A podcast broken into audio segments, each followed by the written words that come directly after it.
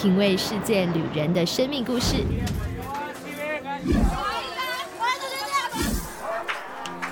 找回记忆中的幸福滋味。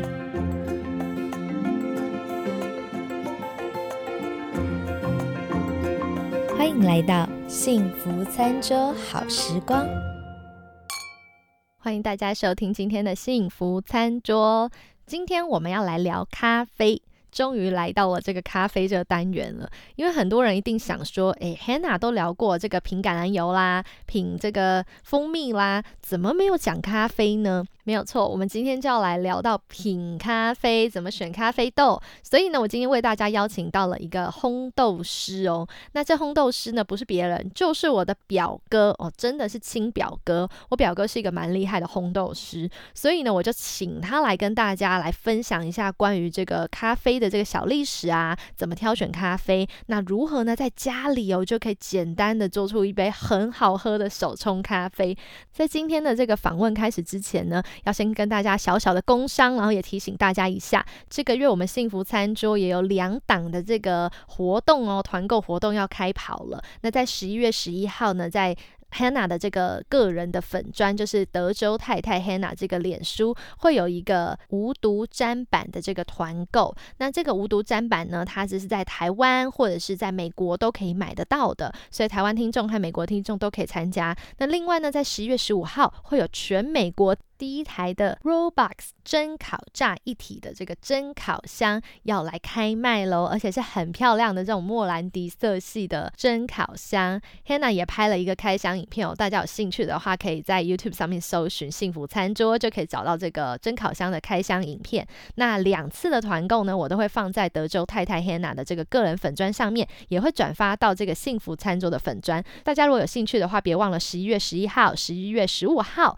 都可以呢。密集的追踪这个团购的讯息。好啦，那我们今天的那个专访就要准备开始喽。话不多说，先请表哥来跟大家打声招呼喽。大家好，我是张明峰，那现在住在台湾台北市，是这个特姆坡咖啡的创办人兼烘豆师。那特姆坡咖啡工作室至今成立两年，主要烘焙咖啡豆跟制作咖啡滤挂，也接受客制化的服务。那主打新鲜烘焙，采购当季的生豆。及高规格手工挑选咖啡豆。我表哥呢，他其实以前是学设计的，可是呢，后来呢，就诶，我自己也还蛮讶异，说他怎么会踏上这个开始烘豆，而且现在专职的就是在做烘豆师哦。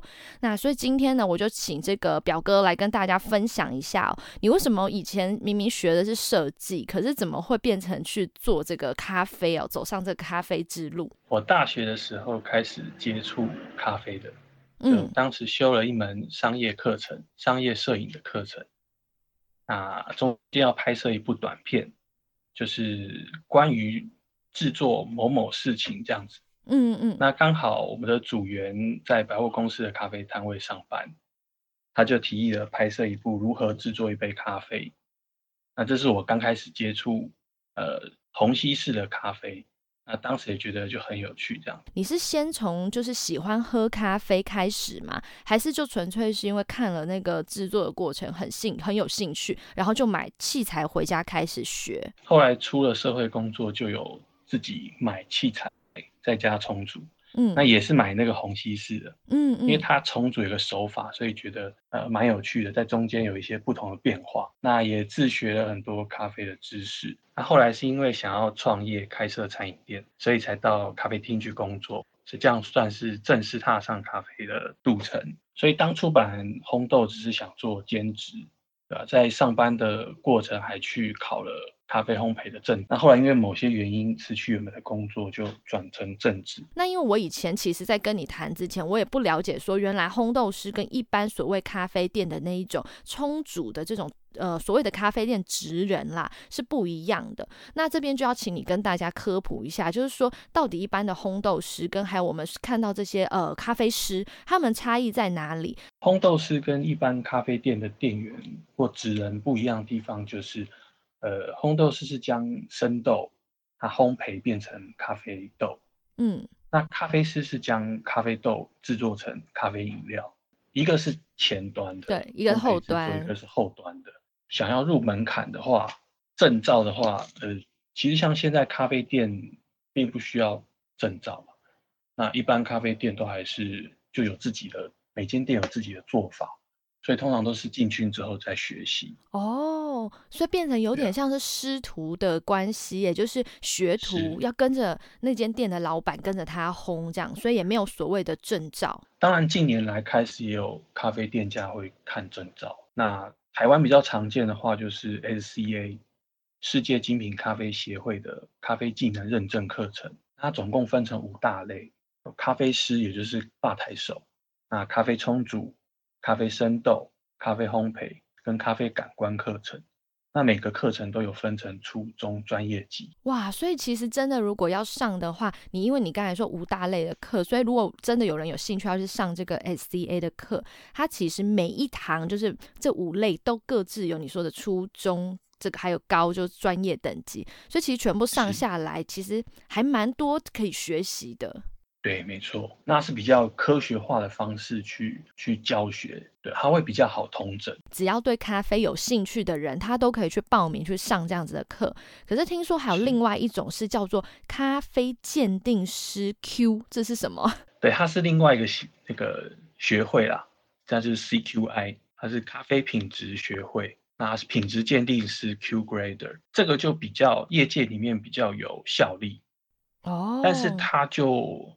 它虽然门槛就是没有门槛，但是它的不太好过，大概都是五十帕五十帕这样。这个就叫做咖啡品质鉴定，有点像是我们呃讲应该讲品酒师，大家可能就会比较有概念，就是说，对对，比较像品酒师哦。所以说，如果说拿到，如果听到有人是拿到这个所谓咖啡品质鉴定师，你说这个 Q C Q I 的这个。证照的话，怎么讲？咖啡界大家要膜拜他，这样子。对对对，就是他的在杯测上啊，或是一些风味的鉴定上，就大家会比较认可。哦，这样的我们大家比较有点概念，就说如果真的有兴趣，但是可能还没办法一下就是跳到所谓的这个鉴定师，所以很多人有兴趣，然后又想要在台湾就是进修关于咖啡这块或证照的话，就可以像你说的去这个 SCA 拿这个课程。是，这就是世界上比较公信力的。那我们这个单元呢，先到这边，先稍微休息一下哦。因为刚刚你有听到这个品鉴哦，这个咖啡是可以品鉴的，所以下一个单元呢，我们要先来聊聊看哦，就是关于这个咖啡的品咖啡，还有咖啡的历史。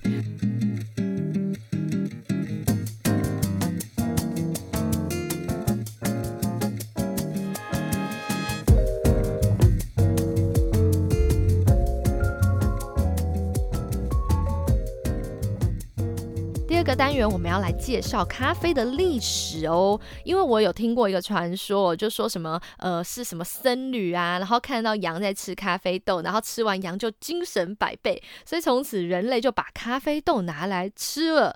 那我想问一下表哥哦，你可以跟我们介绍一下这段历史吗？因为听说这是一个错误的故事。这其实就是个故事啊，嗯嗯，就是一个牧羊人传说。那就是某一天，就伊索比亚有一个牧羊人，他注意到他的羊群就是有异状，非常的兴奋，嗑药这样子，对对对，然后就发现那只羊在吃一种红色的果实，嗯，那它其实就是咖啡果实，那他也跟着吃了，就发现哎，神清气爽啊，非常开心快乐，他就跟羊群一起跳起舞来。就是一起嗑药轰趴的概念，而且那故事写的很夸张，就是羊群围着他一起跳舞，跟人一样这样子。对，就是嗨了，全部僧侣跟羊一起嗨了，所以大家从此就世界上就有了咖啡。不是，是被路过的僧侣看见，然后他就问了牧羊人这件事情，牧羊人就跟他说：“哦，那就是羊吃的这个红色果实啊。”嗯嗯，就僧侣后来就把红色果实带回去烘干，并且煮沸。嗯，就变成僧侣之间的一种饮料。哎，可是僧侣不是应该要荤素不沾？你知道 怎么会就荤腥不沾啦？怎么会开始喝刺激性饮料？他可能是那个穆斯林的僧侣，就提神啦。可是这个故事，你为什么其实后来有被推翻，说他其实这个故事是算是只是一个传说，并不是真的？呃，不是，是羊群，它羊并不会去吃咖啡果子，哦，就是它并不会去吃果子。那最早的记载是。在那个法国一个图书馆里面有记载，一四五四年的时候，有一位也门的伊斯兰法学者，他有一阵子身体状况不是很好，一样的旅途中呢，当地人有饮饮用一款饮料，就是咖啡啊，他也买了一些来品尝，就发现，哎，不仅解除了病痛。他还驱除了睡意，精神非常的好。这是最早的一个记载。最早的记载是说，其实咖啡是被来用做医学，比较像有疗效上的使用。是。但很多人都说喝咖啡会上瘾，哎，所以说你觉得以你自己这样子，每天你应该也是每天喝自己烘自己喝，你觉得喝咖啡会上瘾吗？嗯，咖啡中的咖啡因是会对人体有刺激的作用啊，但是我认为它，你不要喝过量是不会成瘾的。对啊，其实更多层面是心理上的问题哦，心理上，所以说那种人家说每天我都要喝一杯我才醒得来，其实就是不如说是它是一种习惯啦，就是说好像比较像是一种早晨的仪式感，就是每天喝一杯我会醒来，可是也不一定是说咖啡真的有这么提神，也不是说咖啡不提神，就是咖啡呃它的咖啡因在呃学习啊、阅读、思考啊。等脑力活动都是非常非常有帮助。那接下来呢，我们就要来请你跟我们分享一下。我就说，因为我知道像很多人，尤其是台湾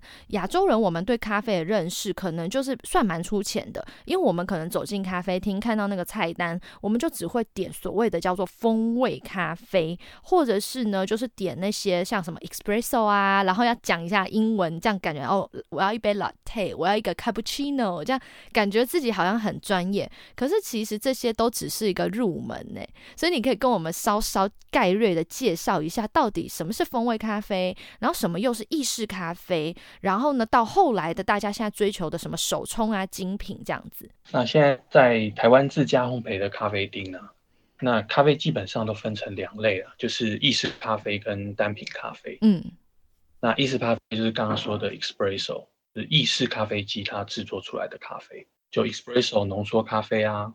啊，美式咖啡啊，拿铁咖啡啊，卡布奇诺啊，卡布奇诺在台湾的话是奶泡比较多的拿铁啦。啊，也有一些店家会撒上肉桂粉。跟可可粉，或者是有什么摩卡咖啡这样子，还有还有什么焦糖玛奇朵，是摩卡就是加可可酱，那一样是奶泡上面挤上这个可可酱啊，那焦糖玛奇朵就是挤上焦糖酱。所谓意式咖啡就是哇，这只是入门款。那如果真的想要真正的体验所谓的去品哦，到这种就是呃品咖啡自己原本的味道，是不是一定就是要开始进入这所谓的手冲咖啡？手冲咖啡通常使用的是单品的咖啡，就是。单一庄园或单一产区，它的庄园级这种咖啡就比较有产区的风味了。那基本上我们都会用手冲啊，那种手冲壶或是咖啡是虹吸壶。来做冲煮哦，这样听起来就是说，其实所谓的意式咖啡，它只是一种就是冲煮的方式。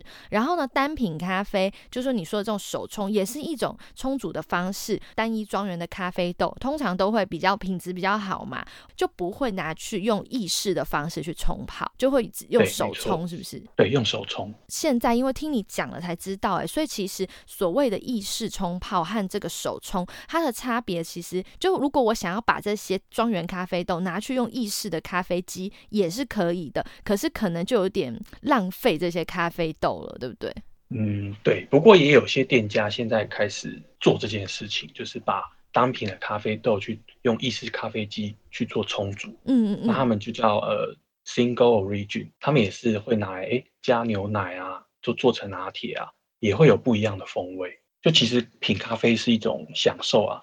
呃，有时候其实也不用说浪不浪费这样子。那如果现在很多人开始追求那种精品咖啡，精品咖啡本身是它指那个咖啡豆是精品等级，这样就算精品咖啡吗？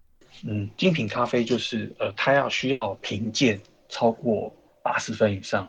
哦，需要经过他们的认证以后才会才可以认可了。哦，所以说我们外面看到的所谓的手冲咖啡，它并不等于精品咖啡。是，有些是庄园等级的。哦，这样讲就比较清楚了，因为有些人可能也容易被一些商家忽悠啦，就是说可能人家就因为手冲咖啡咖啡看起来就很高级啊，在你吧台前面有冲给你看，就会说哦，我这个是精品咖啡哦。那我们以前不知道的时候，我们会认为说。所谓的精品就是哦，好像手冲咖啡这样的制作的方式就叫精品。可是原来其实所谓的精品是指那个豆子要经过所谓的评鉴师的这个审核，然后达到一定的分数，它才会是一个精品咖啡豆做出来的精品咖啡。是有什么这种什么冰滴咖啡啊、冰酿咖啡啊，只是一种制作的方式吗？冰滴咖啡它是用冰滴咖啡壶去制作，嗯，有的咖啡店家会有很大一台的冰滴咖啡壶，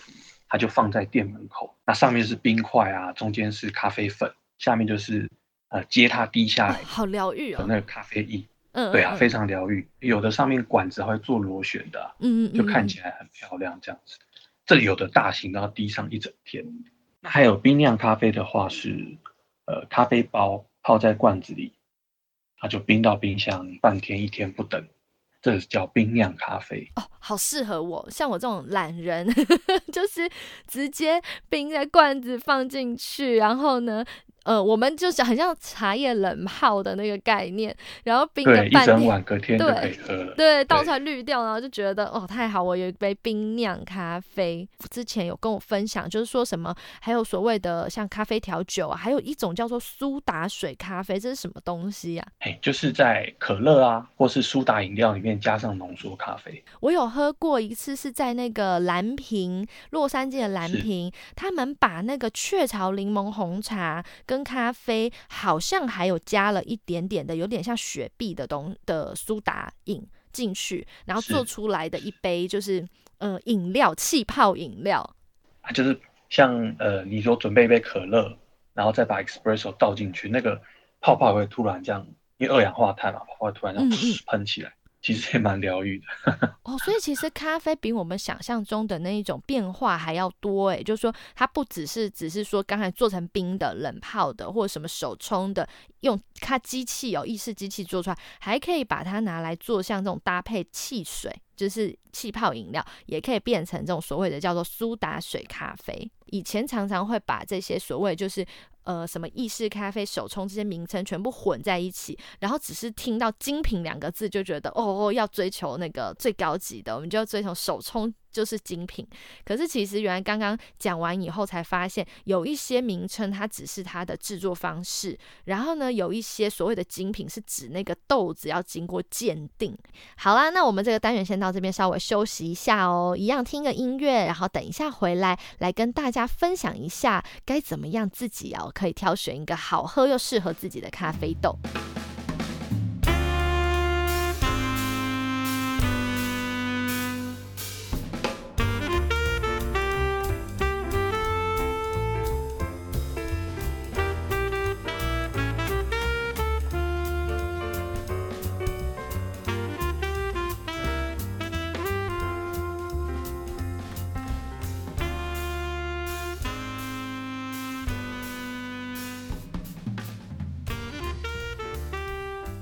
这个单元我们要来聊一聊关于就是。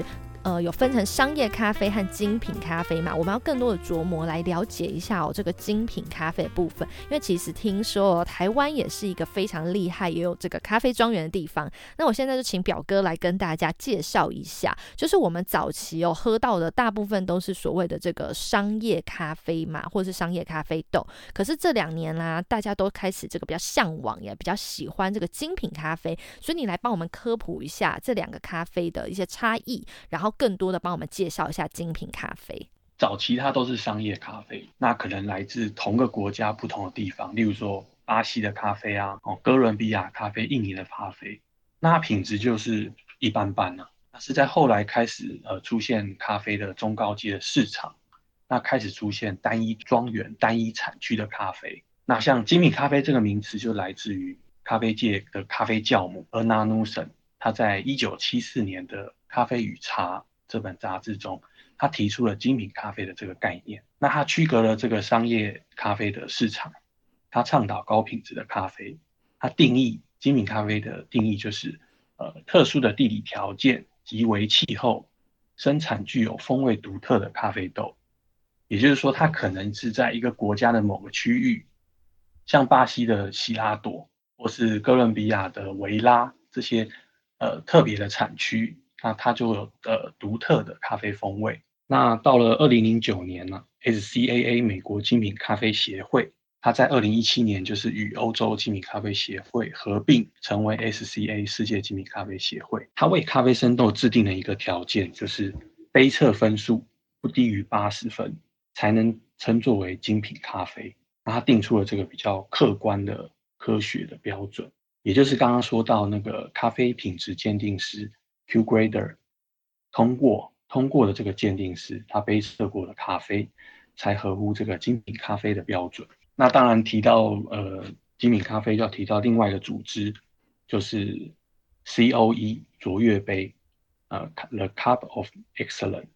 哦，是一个比赛，是不是？是，是一个比赛。它本身组织就叫 The Cup of Excellence。那它每年都会举办比赛。它现在已经是每个国家就分成国家为单位做比赛。那像哥伦比亚有哥伦比亚的 COE 啊，伊索比亚有自己的 COE。那每一年这些得奖的豆子都会被拿来竞标，就会取得很好的价格。那他们的庄园，呃，其他的咖啡豆价格也会跟着提升。那那就可以让世界上更多的看见这些用心的庄园，他们降低就可以减少中间被剥削啊。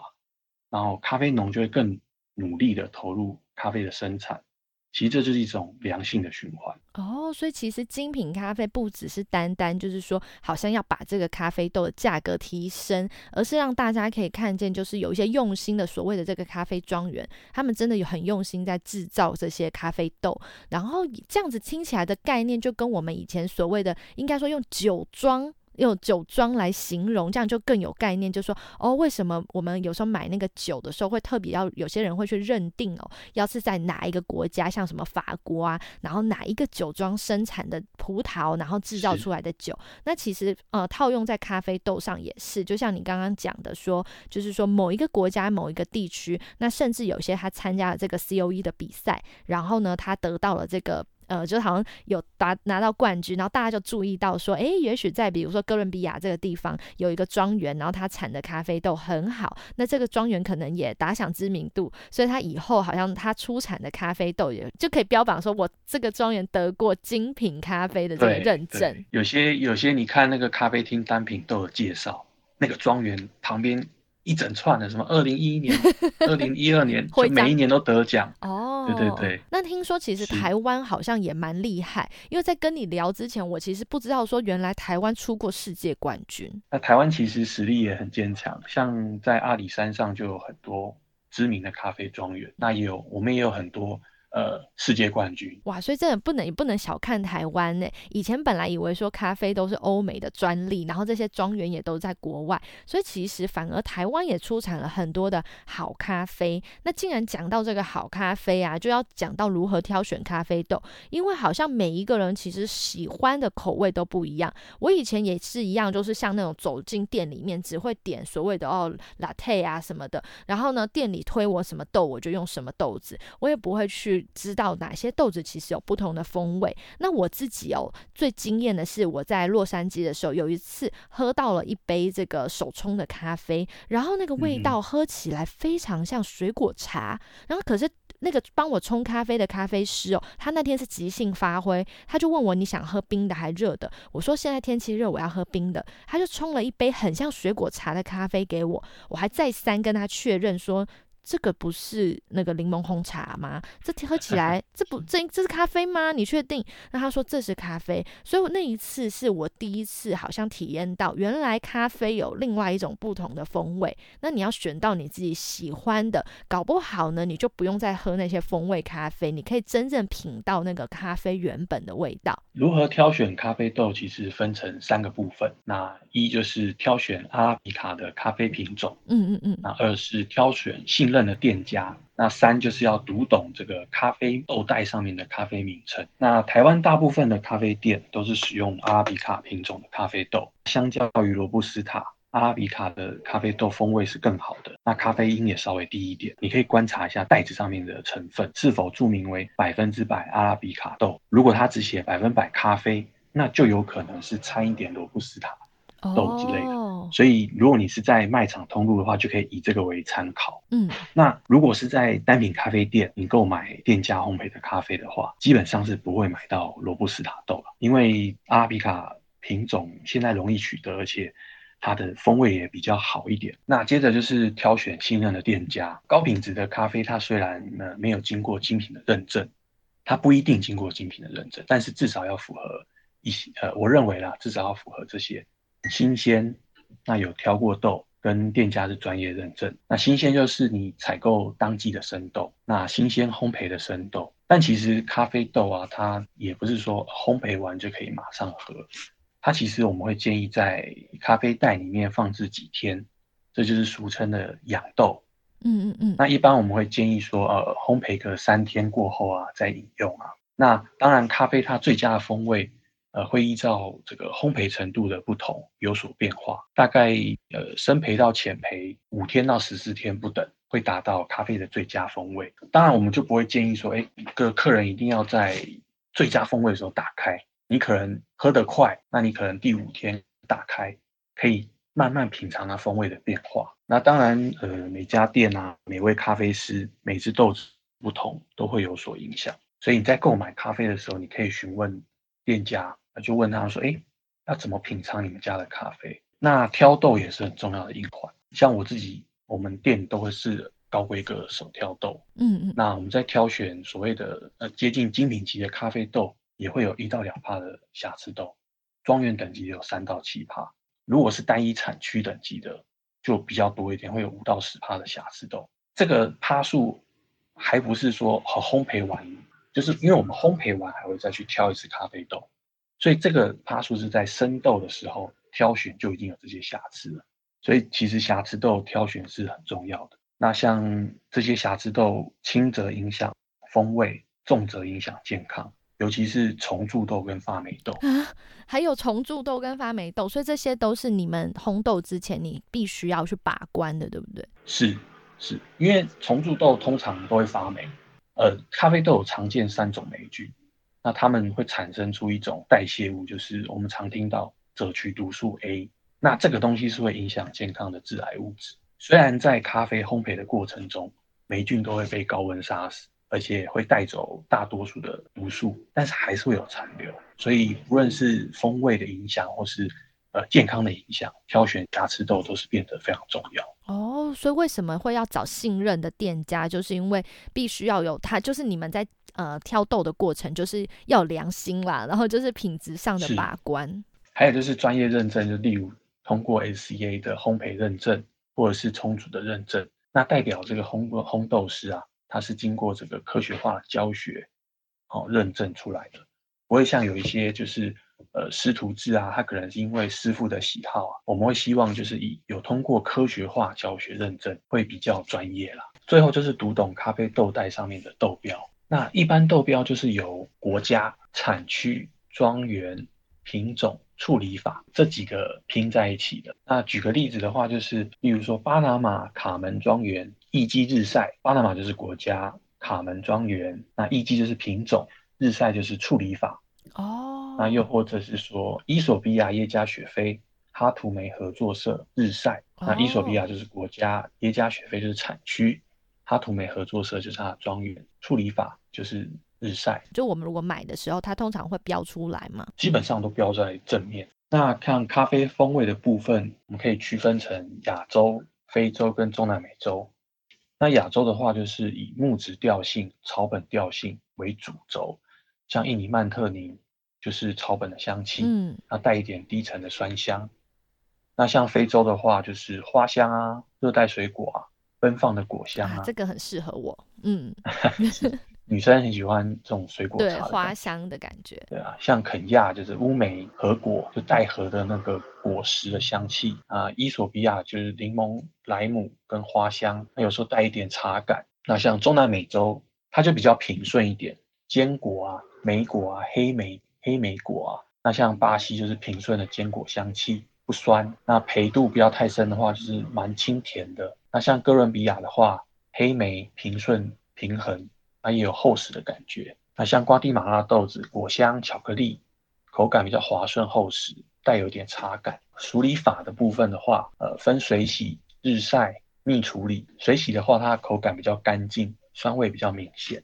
那日晒的话，比较有层次感，它的风味比较层次感，比较丰富的花果香。那有时候带有一些发酵酒香，甜度来说会比水洗高，口感会比较复杂一些。那像近年来就出现蜜处理，那它的处理方式就介于水洗跟日晒之间，它的口感比较均衡一点，所以它的甜感感觉就比较凸显一点点。烘焙度的部分，咖啡豆它会经历所谓的呃一爆，然后再进到二爆。那它这种一爆二爆其实有点像爆米花一样哦，一爆的时候对哎呀就哔哔哔哔哔哔哔呃其实还会二爆那二爆就是轰到接近声培的时候它就会爆第二次声音会比较小一点就变比较闷一点的啵啵啵的声音。一般来说一爆密集的时候一爆密集下豆那时候算浅培那一爆密集之后到二爆开始是中培，它这个过程呃中培这个区间比较长一点。那二爆过后通常是生培。那因为其实一爆跟二爆之间这个中培的变化很大，它中间虽然时间不长，可是它变风味变化很大，所以店家都会将中培细分成浅中培啊、中深呃中深培啊。哦，那各家其实定定都会有一些差异啦。你可以询问店家这豆子啊，它是哪个？阶段下豆的，那他可能会觉得你很专业，就是真的哇哇，这个就可以一秒变大师，一秒很 pro。对啊，就是你只要找店家说，就算不懂也可以说，请问你这个豆子是什么时候下豆的？然后他就觉得你是一个很专业的咖，很会喝咖啡的这个老老手了。对啊，因为其实你这家店的中培跟那家店的中培，可能其实咖啡师的定义不太。好，这个我要学起来，让我可以一秒钟变专家这种。没错。那你刚刚有讲到这些培度，就是说浅培，你刚刚提到这个浅培、中培、深培，那这些本身产生出来风味会有什么样的差异？就比较明显不一样的特色。浅培的话，浅培的话，它果酸会比较明显一点。嗯。那这烘焙就容易凸显出它的产区风味。所以其实精品咖啡很大部分都是做浅度烘焙的，它才可以。品尝出在地的风味，那中度风味它的它是口感比较均衡啊，那它比较适合大部分人，就是可能你刚入门想要喝精品，可是你觉得浅浅培豆太酸了，可能刚开始没办法接受，那其实店家都会建议你，哎，你可以从中培的开始喝，中培很多像中南美洲豆子或是一些像巴西豆，他们会烘到中培，都是入门的好选择。那像深度烘焙的话，就是比较浓郁甘醇啊。那像台湾就蛮喜欢喝生培豆，因为受这个日式的影响比较深。我觉得也有可能是传统观念呢，就觉得说咖啡本来就是要黑黑的、苦苦的，对对，要苦苦的。对，你如果没有苦，人家还觉得你这个假的。对，因为有些你像年纪大就特别喜欢喝生培的，重口味，重口味，觉得喝到才是咖啡。其他都喝起来像水一样哦，哎，所以这个也打破我们的一个算是呃刻板印象或迷思，哎，可能很多人搞不好一直以为说咖啡就是要苦啊，要很浓厚，这个才是因为像喝酒一般都会说，如果你能够接受那种那个，比如说单宁味越重的，或者是这个呃味道越呃醇厚的，代表你是这个老鸟。那如果你只能喝那种什么气泡的，或者是那个浅比较这种味道比较淡的，那你就是你是菜鸟。所以我们好像会有这种迷。迷思认为说，我越能吃苦，代表我越能品咖啡。咖啡世界反而感觉是颠倒的，就是说你越能尝那个浅焙的味道，其实才是真正可以喝出这什么精品咖啡，或是咖啡本身的风味。是对。那另外最后一个就是要请你跟我们分享一下关于就是保存的部分，因为既然我们买到如果买到喜欢的豆子嘛，好豆子回家，像我刚刚说我喜欢花果香，那我可能就可以选你说的这个伊索比亚这种浅焙的豆子啊。可是回家。以后我们该怎么保存它，才能够让它的风味是最好的？咖啡豆保存其实基本上就是两个，就是不透光。跟密封，就除非你饮用速度很快，不然不建议像有些咖啡店，它会装在玻璃瓶里面，它蛮好看的。可是其实那个是透光的，当然你喝很快没有什么问题啊。对对对，要选择不透光。那呃，其实熟豆真空也没有特别的必要，除非是你呃一开始怕咖啡豆氧化，它会刚开始把咖啡豆放进去，里面的空气把它抽掉。但其实真空没有必要性，是因为咖啡豆本身它会排气的。哦，所以如果呃，你第一次把外面的空气排掉之后，接下来就不要再挤掉，因为咖啡豆本身排出来的气体是会保鲜的。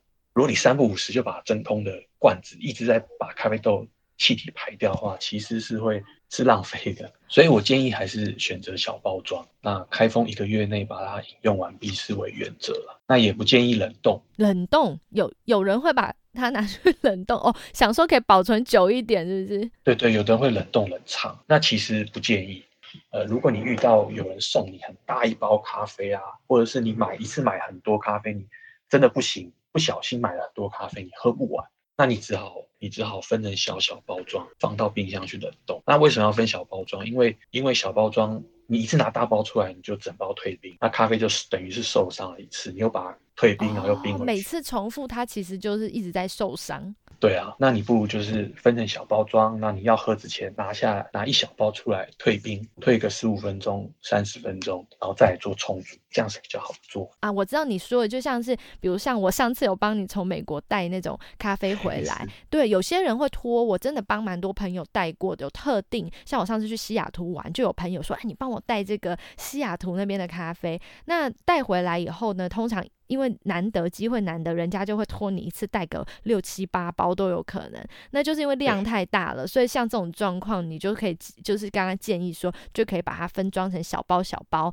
然后每一次要喝就拿一小份出来，然后马上退马上泡这样子。没错，这个单元真的是干货满满。那我们这个单元呢，就先到这边，先稍微休息一下哦，让大家听个音乐，喝杯咖啡，醒醒脑。等一下回来，我们来教大家如何在自己家里哦，在自己家里就。就可以很专业的来品咖啡。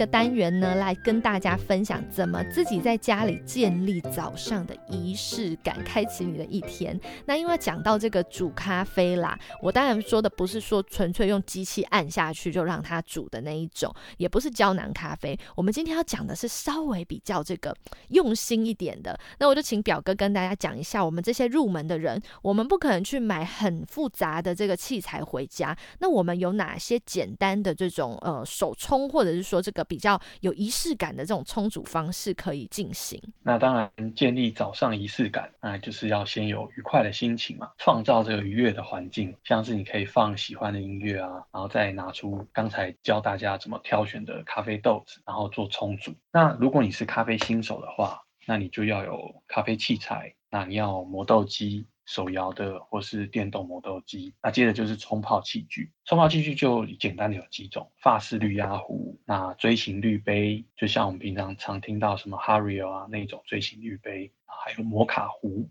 那如果你是赶时间的上班族的话，你可以在咖啡厅买那种滤挂式的咖啡包啊，就是耳挂咖啡包啊。那也可以使用滤泡式的咖啡包，就是像茶包一样，直接冲热水就可以。这赶时间的上班族就可以。呃，这样子做。那接下来就是品尝咖啡的部分了。那咖啡磨成粉的时候，可以先闻干香。那可以先远远闻，大概六七公分，再近闻，你会闻到不太相同的香气。那因为这咖啡芳香的分子啊，它有轻重的分别，远近啊会闻到不同的香气。那接着就是入水预清的部分。那预清又呃俗称闷蒸嘛，这个等待的时间，闷蒸大概基本上要等三十秒到四十秒之间呢。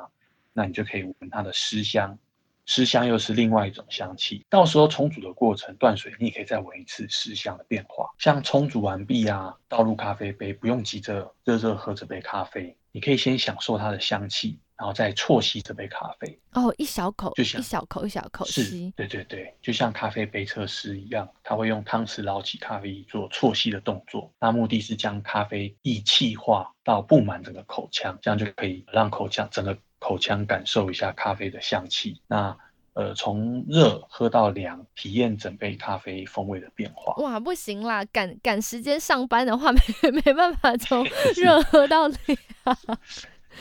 不过咖啡真的从热喝到凉，它会有风味上的变化。热的时候就是品尝它的香气，然后接着就会感受它的口感，到甜凉的时候会感受它的酸酸跟甜味。对，难怪说有人会那种早上一定要泡一杯，然后呢，可能就是你像你讲放音乐，有些人会顺便读报纸，然后读个书。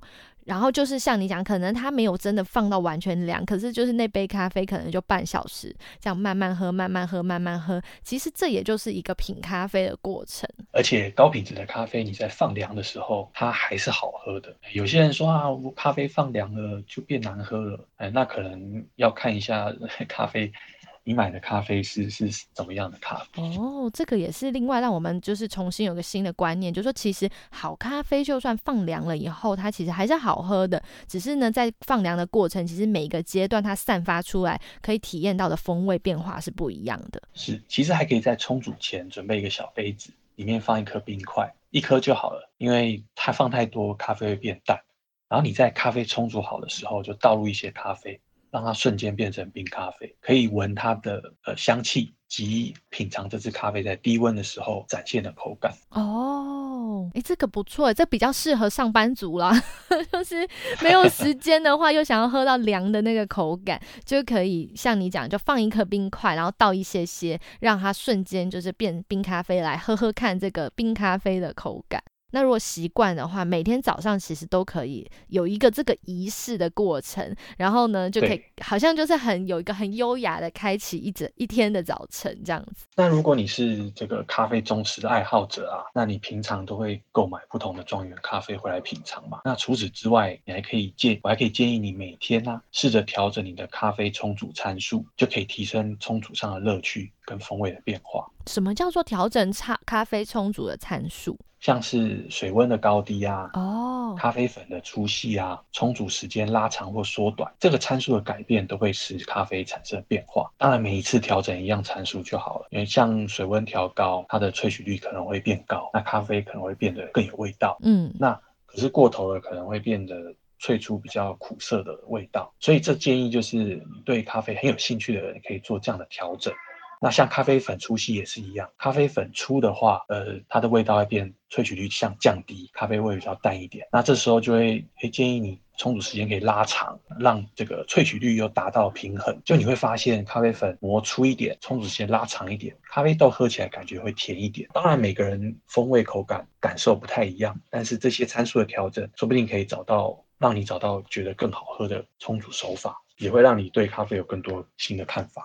有，我现在就已经有新的看法。我就想说，哇，我以前真的没有想过说可以就是自己在家里泡，可以做我可我自己就可以做到这些东西。所以像你刚刚讲，其实只要调整你说的参数，就是比如说调整一下时间，调整一下水温，就可以可能会体验到不同的这个咖啡的风味。然后像你刚刚有建议说，如果自己在家里做的话，最好是买一台磨豆机嘛。那其实我看到很多现在卖的磨豆。就手掌型的小小台的，然后就是你说的可以可以磨粗一点、细一点，然后去看看它的那个风味的变化。然后呢，因为刚刚讲到这么多，我们大家真的已经听到算流口水了，就已经 想说啊，好想要喝喝看哦。那就谢谢表哥今天的分享。那同时呢，也跟大家讲一下哦，要送一个好康哦，这我跟表哥凹来的，就是说呢，如果大家呢在我们的这个幸福餐桌这次幸福餐桌的这个 Facebook 上面呢留言参加活动的话，参加特姆波咖啡的这个计划，那我们就会抽出三位幸运儿，你就可以跟表哥呢，选择你要咖啡豆还是要手冲咖啡耳挂式的咖啡包，二选一。表哥就会把他这个自己烘焙的这个咖啡豆或者这个手冲咖啡包寄给你哦。所以大家别忘，如果你也是一个咖啡爱好者，也想试试看这个好喝的这个由这个烘豆师亲手烘出来这个很香的这个风味咖啡哦，大家就可以到这个呃幸福餐桌的粉丝页，然后呢在上面留言参加活动就可以喽。那我们最后要跟大家说拜拜，下一集再见喽。愿上帝喜乐充满你的心，拜拜。